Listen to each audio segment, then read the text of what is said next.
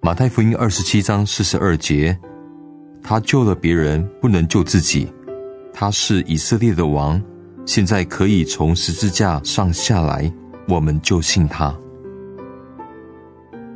你好我是威廉。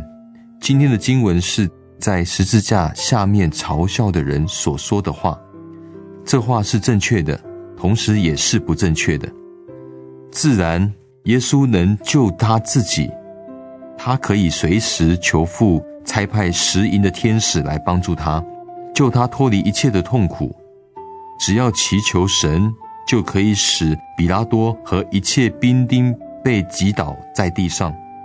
可以使耶路撒冷那受苦受难的道路成为一道天桥，可以使铁钉变成翅膀，也可以使十字架变成天梯，直达敞开的天门。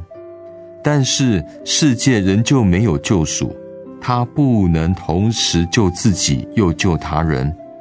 不，他实在不能救自己，因为他爱世人。爱禁止他救自己。耶稣受难的事实的奇妙伟大，就是整个受难过程中，他随时都可以救自己，但他没有那样做。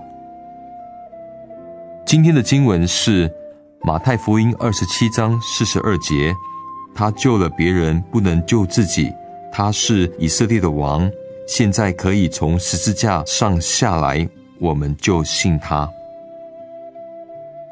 我是威廉，愿我们经历主耶稣无条件牺牲的爱，期待我们下回再见。